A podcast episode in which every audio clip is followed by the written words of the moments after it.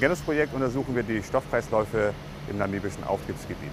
Das bedeutet, wir nehmen Proben von der Meeresoberfläche mit Netzen, um die Primärproduktion zu untersuchen und wir gehen auch mit Sedimentgeräten an den Meeresgrund und nehmen Sedimentproben. Aber um die Stofftransporte vernünftig beschreiben und auch auswerten zu können, brauchen wir den vertikalen Stofftransport durch die Wassersäule.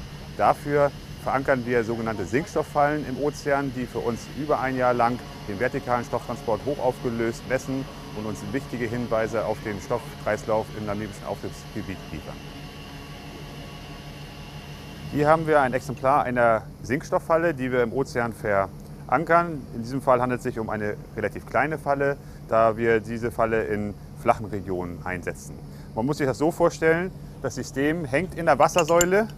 Hier oben geht es dann weiter mit Auftriebsbällen und unten geht es auch weiter. Angenommen, wir haben jetzt mal 200 Meter Wassertiefe, dann haben wir einen Anker in 200 Meter Wassertiefe am Meeresgrund äh, liegen und äh, dieses Gerät hängt dann ungefähr in 100 Meter Wassertiefe und äh, misst den Part äh, vertikalen ähm, Partikeltransport durch die Wassersäule. Das muss man sich so vorstellen, dass die Partikel von oben absterben und runterrieseln und dann haben wir hier den Trichter und in diesen Trichter fallen die Partikel in die Sedimentfalle, in die Sinkstofffalle rein.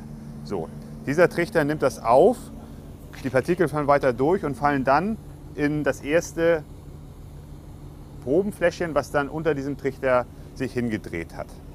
Ähm, die Sinkstofffalle ist so programmiert, dass jeden Monat ein Probenfläschchen dann weiterdreht sodass man dann für jeden Monat den vertikalen Transport in diesen Fläschchen auffangen kann und dann später im Labor, wenn man die Sinkstofffalle nach einem Jahr oder länger wieder an Deck geholt hat, dann schraubt man die Fläschchen ab und kann sie dann im Labor ähm, für qualitative und quantitative Analysen weiter auswerten.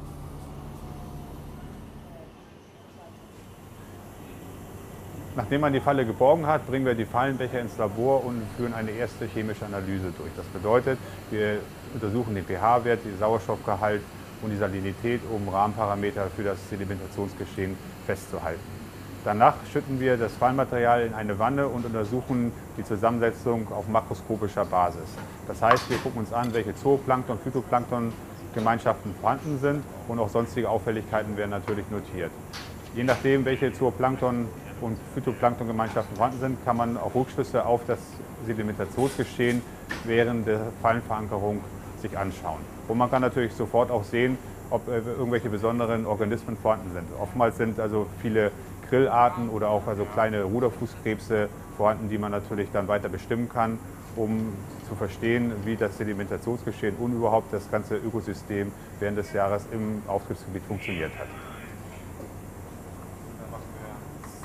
Nachdem wir die makroskopische Beschreibung abgeschlossen haben, filtrieren wir unsere Proben über Polycarbonatfilter und trocknen sie 24 Stunden bei 40 Grad in einem Trockenschrank. Danach kann man sehr schnell eine qualitative und quantitative Analyse der Sedimentationsprozesse im Arbeitsgebiet durchführen. Man sieht sehr schnell, dass sowohl ähm, in der Vergemeinschaftung der Planktonarten sich was verändert hat. Am Anfang haben wir zum großen Teil eher Diatomen und ähnliche Phytoplankter. Und wenn man dann weiter im Jahr voranschreitet, sieht man zum Beispiel, dass wir hier kleine Krebsarten haben und wenn man dann im August, September, Oktober schaut, hat man teilweise ein paar Fischschuppen, auch ein paar Schnecken sind dabei, sodass man sieht, dass sich sowohl qualitativ als auch quantitativ das Sedimentationsgeschehen über das Jahr sehr variabel gestaltet. Weitere Analysen führen wir dann zu Hause in unseren Laboren durch, um also biogeochemische Aspekte des Sedimentationsgeschehens besser beleuchten zu können und eine biogeochemische Beschreibung der Stoffkreisläufe am Ende abschließen zu können.